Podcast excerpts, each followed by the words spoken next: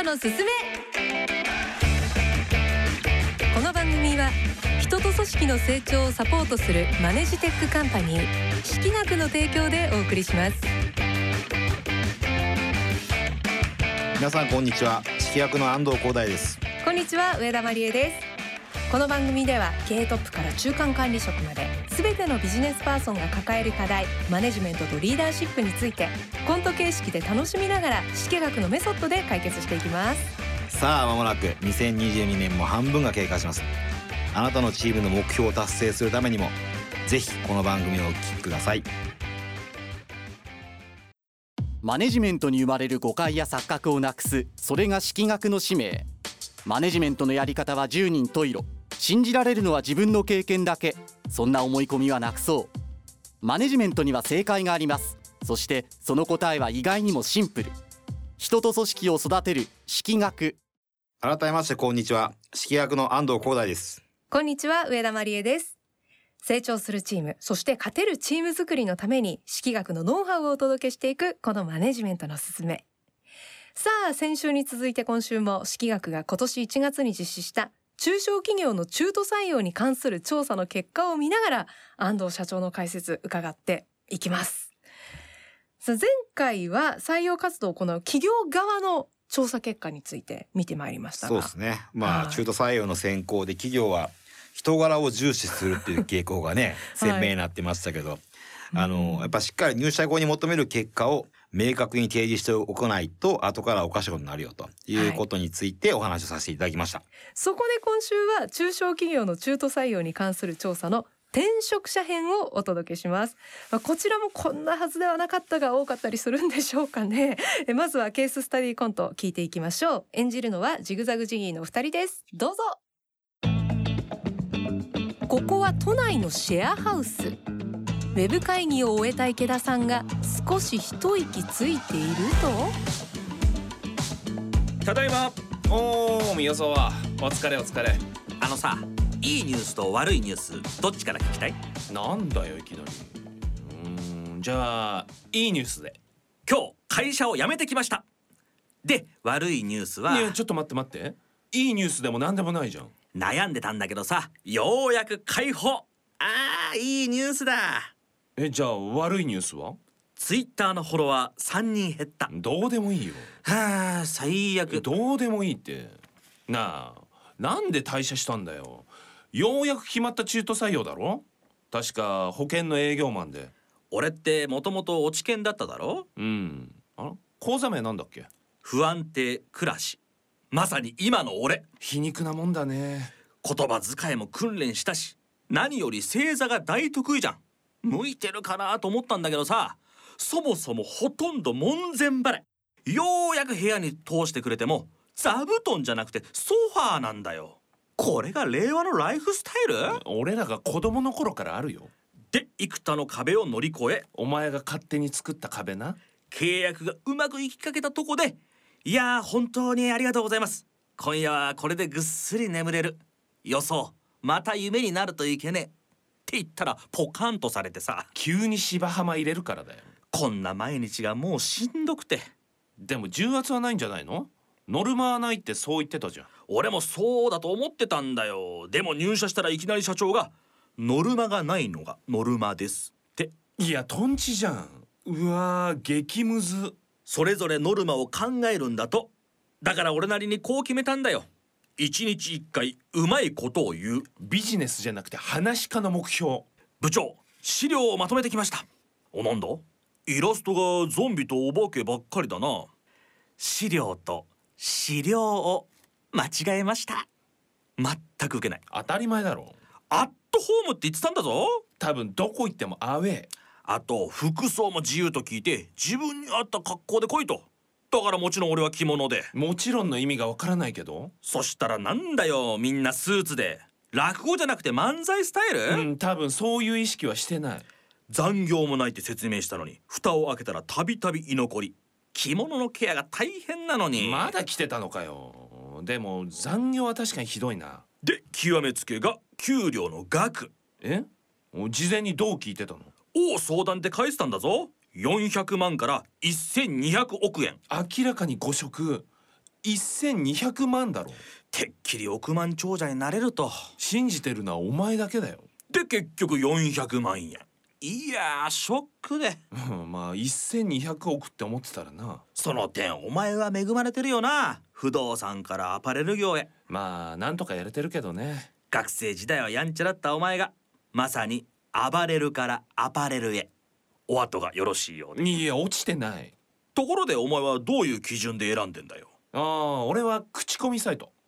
自分が行きたい業種を絞って企業の情報をとにかく調べてそういう事前の知識があるから面接の時もいろいろ聞けたんだよね。そうかなるほど。口コミ口コミ。うん。おこれいいじゃん。評価上々。よし決めた。ねどれどれ？え？ラーメン屋？明日のお昼はここで食べよお後がよろしくないですね。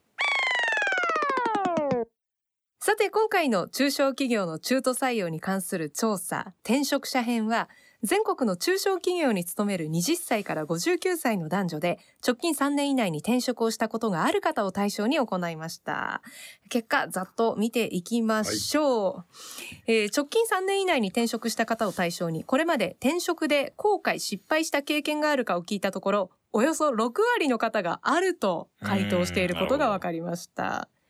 えー転職で入社してから後悔失敗したと感じることを聞いたところ全体での1位は組織の風土文化が合わない。なるほど。これが48.2%、うん。で特に50代の方6割近くの57.1%がこの回答をしていました。うん。で2番目に多かったのが思ったより給与が低い。こちら46.8%となりました。あの求人情報や面接の段階で想定していたよりも実際の給与が低くで後悔失敗したと感じた方が半数近くいることが分かりました。そして3番目に多かったのが上司との人間関係。こちらが35.6%でした。で皆さん転職をする際に企業のことを知るために参照にした情報についてこちら何を見ていましたかというのを聞いたところ、1番が会社のホームページ60.7%会社の採用ウェブサイトが26.0%会社の評判口コミサイトが23.7%でした。ただ管理職や管理職候補採用の方は会社の評判口コミサイト30.0%で第三者機関による企業情報株式情報が17.0%で一般社員採用の方と比較すると高い割合であるということが分かりました。だから第三者機関を利用して多角的に情報収集をしているということは伺えますね。はい。そしてこれ面白かったのが求人情報を見てこれは怪しいかもしれないと感じる言葉について聞いたところ 最も多かった回答が幅が広すぎる給与額を相談。なるほど。40.7%だったそうなんですが400万円から1000 1200万円などこれ3倍ぐらいは幅広すぎますねこれね。ね。はい。そして次がアットホームな会社。よく見ますね。うん。はい、こちら36.0%。そして、ノルマはありません。これもよく見ます。こちらも34.3%でした。